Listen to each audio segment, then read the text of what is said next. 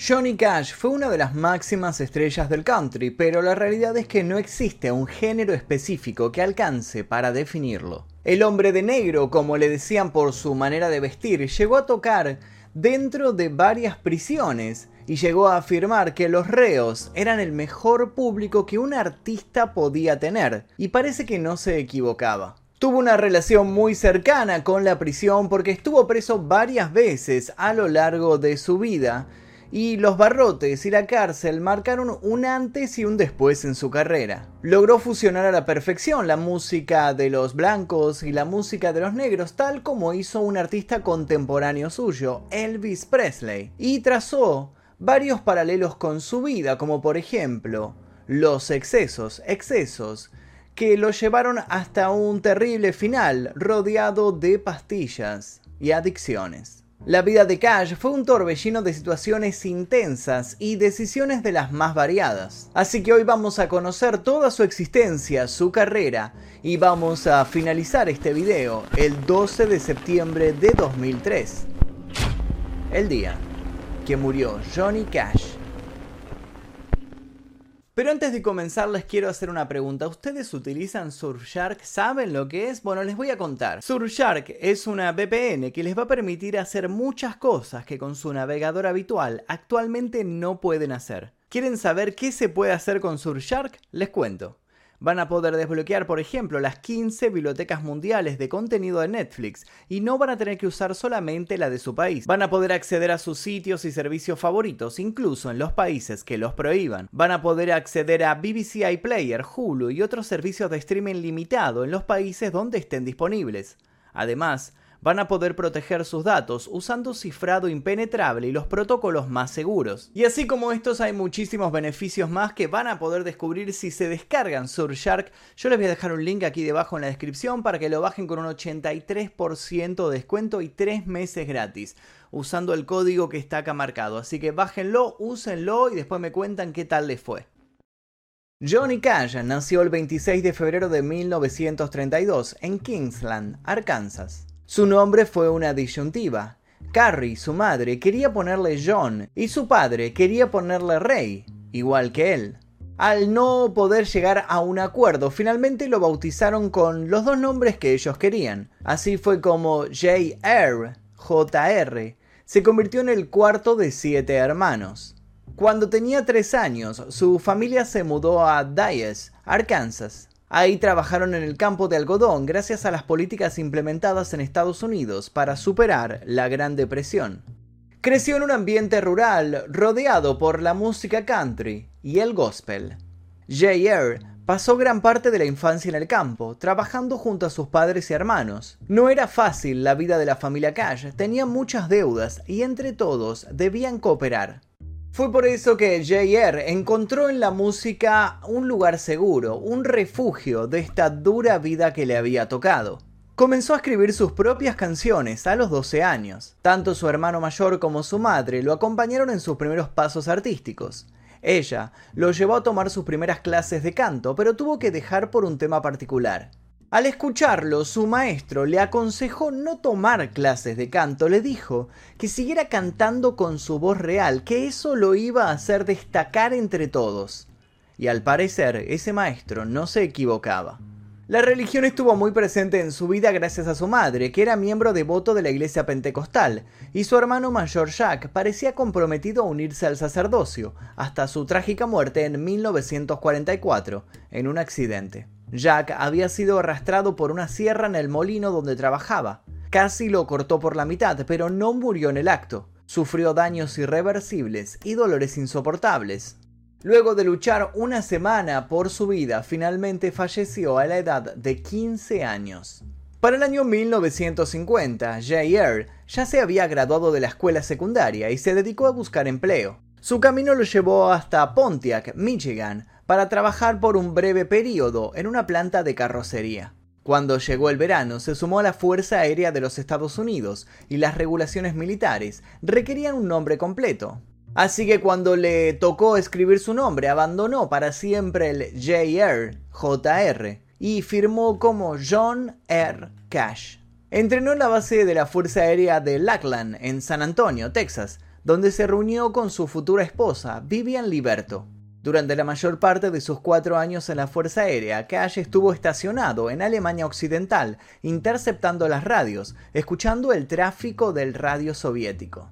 También en Alemania se centró en la música. Dentro de la Fuerza Aérea, formó parte de Landsberg Bárbaros, con esta formación fue que Cash tuvo la primera oportunidad de tocar en vivo y gracias a la experiencia que le fueron brindando estos shows fue que pudo tocar cada vez mejor. Más tarde confesaría en una entrevista. Fuimos realmente terribles tocando, pero la cerveza era muy buena. Nosotros íbamos a los bares, llevábamos nuestros instrumentos y tocábamos hasta que nos echaran o se armara alguna pelea. En el año 1954 recibió su alta de la fuerza y se casó con Vivian Liberto y se estableció con ella en Memphis, Tennessee. A los dos años tuvieron su primera hija. Luego tendrían tres hijos más. En Memphis trabajó como vendedor de electrodomésticos, solo para ganar un sueldo y poder así pagar las cuentas. Pero jamás olvidó su sueño de convertirse en un gran músico. Se agrupó con Marshall Grant y Luther Perkins, unos mecánicos que habían trabajado con el hermano mayor de Johnny. Los jóvenes músicos pronto formaron un vínculo estrecho. Las familias se juntaban a cenar y a ensayar cada vez que podían. Ahí Cash mostraba su virtuosismo con el gospel. Él era el líder del grupo que pasó a llamarse Johnny Cash y los dos de Tennessee. Si bien al principio ensayaban una gran variedad de géneros, finalmente se concentraron en dos, en el blues y en la música country. En julio de 1954, otro músico de Memphis, Elvis Presley, generó una ola de fanáticos. La Elvis manía estaba en los hogares y en la calle. Esto despertó un interés en el productor local y dueño de Sun Records, Sam Phillips. Cash, Grant y Perkins le hicieron una visita por su cuenta, no le avisaron nada y se aparecieron en la disquera. Querían pedirle a Phillips una audición. El dueño de Sun Record finalmente los escuchó tocar y si bien le gustó mucho lo que estaban haciendo, les aconsejó que no se concentraran en el gospel porque eso tenía un público muy limitado. Les dijo que volvieran cuando tuvieran algún tema propio compuesto y ahí los iba a volver a escuchar. Con los límites y las directivas justas, se pusieron a trabajar en el nuevo material. El trío llevó adelante Hey Porter, escrito gracias a esa primera sesión de Sun, y todo salió bien. De esa manera, por fin lograron firmar contrato Johnny Cash y los dos de Tennessee. En mayo de 1955 ya se encontraba en la calle la canción Hey Porter y más tarde Cry Cry Cry, alcanzando así el número 14 de la lista del momento. Pero la verdadera fama llegó en 1956 cuando Cash escribió y lanzó I Walk the Line. Ese tema llegó al puesto número 1 en las listas de música country y vendió 2 millones de copias. De esta manera logró lanzar su álbum debut y así consagrar su camino a la fama. A principios de la década de 1960, Johnny Cash hizo varios cambios en su vida. Por un lado se mudó junto a su familia a California. Por el otro, dejó Sun para irse a Columbia Records porque el sello anterior le quedaba chico y él ya era una superestrella musical.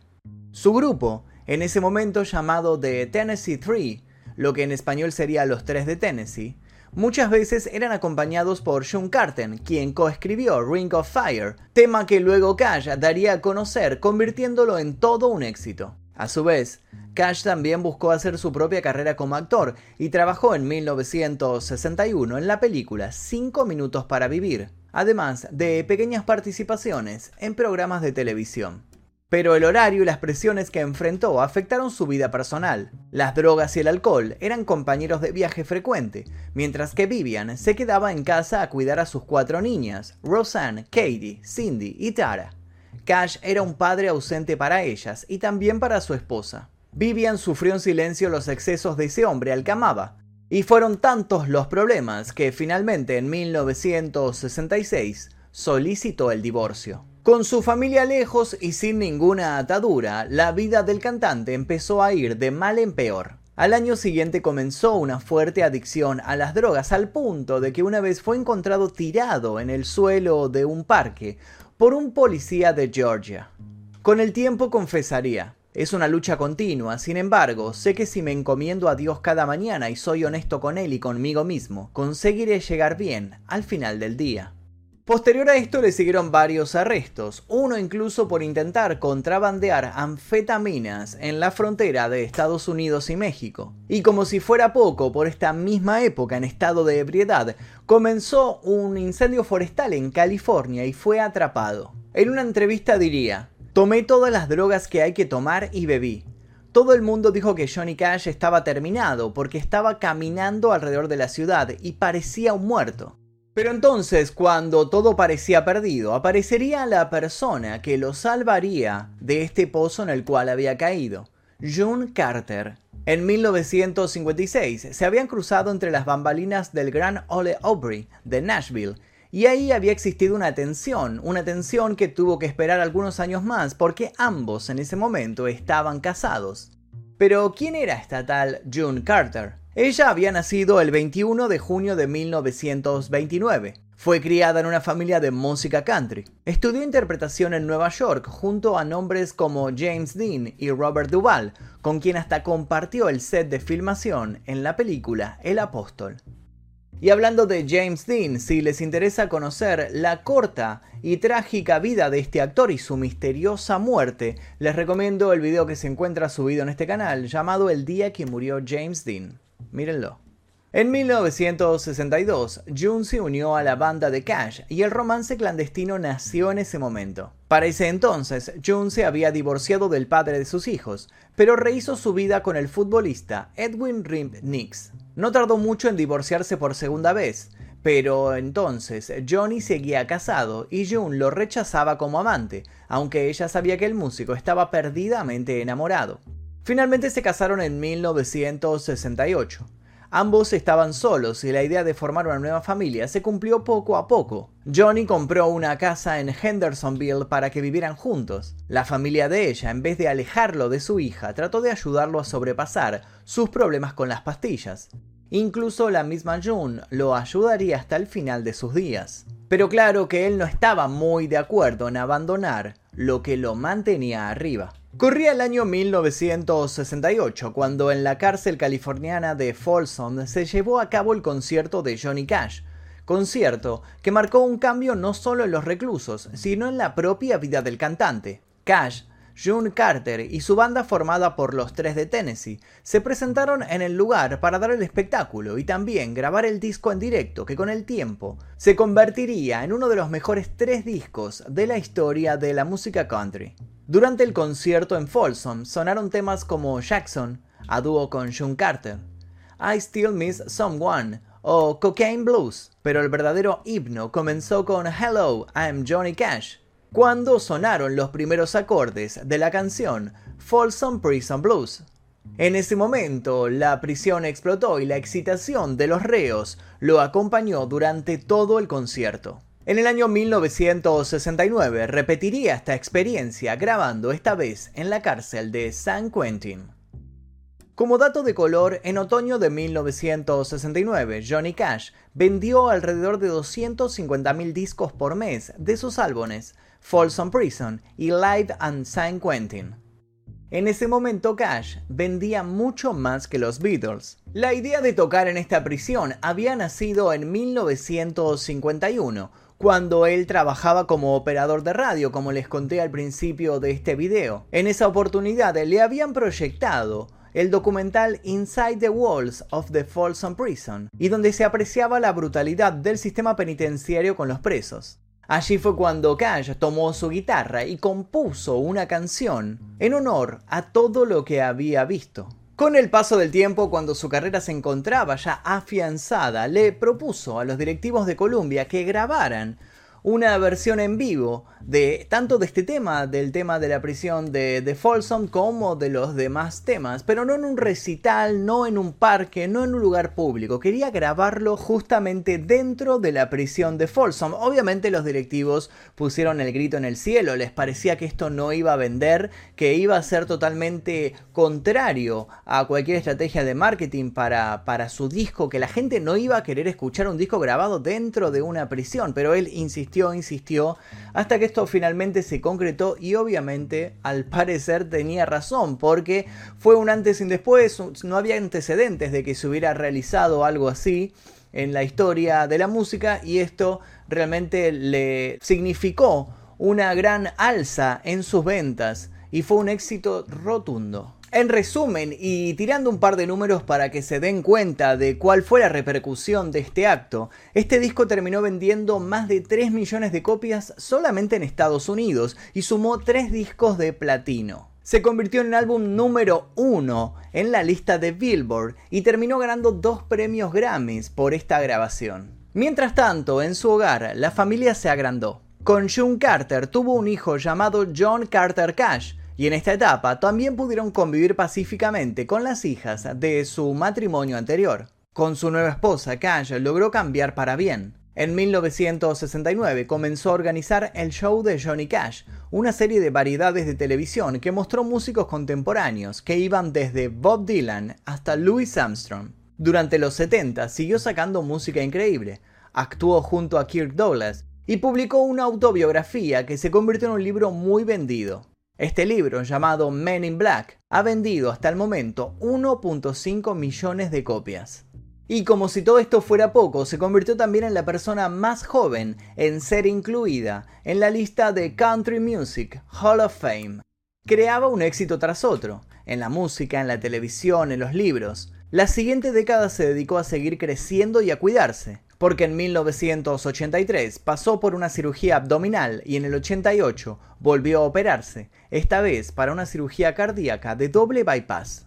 Un dato que mucha gente no sabe es que en 1986 Johnny Cash se convirtió en escritor de novelas de ficción. Habíamos hablado de que había publicado su autobiografía, pero pocos saben que también escribió el libro Men in White, El hombre de blanco, en donde narra las aventuras y el camino que siguió el apóstol Pablo de Damasco luego de su conversión en cristiano. Esta novela marca obviamente el interés cada vez mayor de Cash por el estudio de la Biblia. Con la llegada de los 90 no paró ni un segundo, incluso llegó a grabar con la banda YouTube. En 1992 fue incluido en el Salón de la Fama del Rock and Roll y en el 94 se unió al productor musical Rick Rubin, quien lo mantuvo en lo más alto.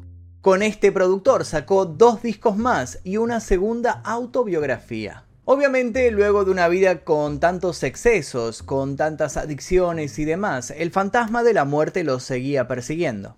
A finales de la década del 90 fue diagnosticado con la enfermedad neurodegenerativa llamado síndrome de Shy-Dragger, pero luego se supo que tenía una neuropatía autonómica.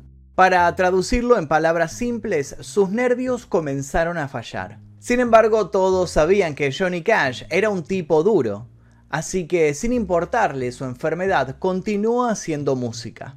En 2002 lanzó American Four, The Man Comes Around, una mezcla de originales y versiones, incluidas canciones de los Beatles, de Nine Inch Nails y de Slave. La gran estaca en su corazón fue la pérdida de su amor de toda la vida, John Carter, quien murió en mayo de 2003. Pocos meses después, el 12 de septiembre de 2003, debido a complicaciones asociadas con la diabetes, fue Cash quien abandonó el mundo.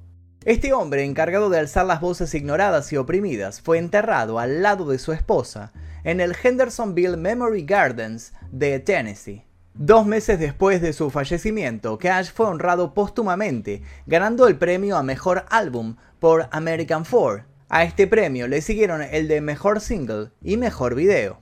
En 2005, la historia de su vida y su carrera se convirtieron en un largometraje protagonizado por Joaquín Phoenix y Reese Witherspoon. Luego de su muerte salió un álbum que los fanáticos recibieron de la mejor manera. Se hicieron festivales en su honor y con el paso de los años siguieron apareciendo canciones y discos de Johnny Cash. Contando solo los lanzamientos hechos en Europa y Estados Unidos, Cash grabó más de 1500 canciones que pueden encontrarse en 500 álbumes. Si eso no es suficiente para entenderlo, Cash interpretó más éxitos de pop que Michael Jackson, David Bowie, Elton John, Billy Joel, Kenny Rogers, Simon y Garfunkel, B.B. King y muchas estrellas más. Además de eso, ganó 11 Grammys durante toda su carrera. Y podríamos seguir hablando mucho tiempo más sobre sus logros y sus premios, pero lo más importante es recordar que dejó una enorme huella en la historia de la música que sigue presente hasta el día de hoy. Espero que les haya interesado la vida de Johnny Cash. Si les interesó, les pido por favor que dejen un like, se suscriban si todavía no lo hicieron y activen notificaciones. Les dejo un par de recomendaciones aquí para que sigan haciendo maratón. Y sin nada más que decir, yo me despido. Mi nombre es Magnus Mephisto y esto fue El Día Que.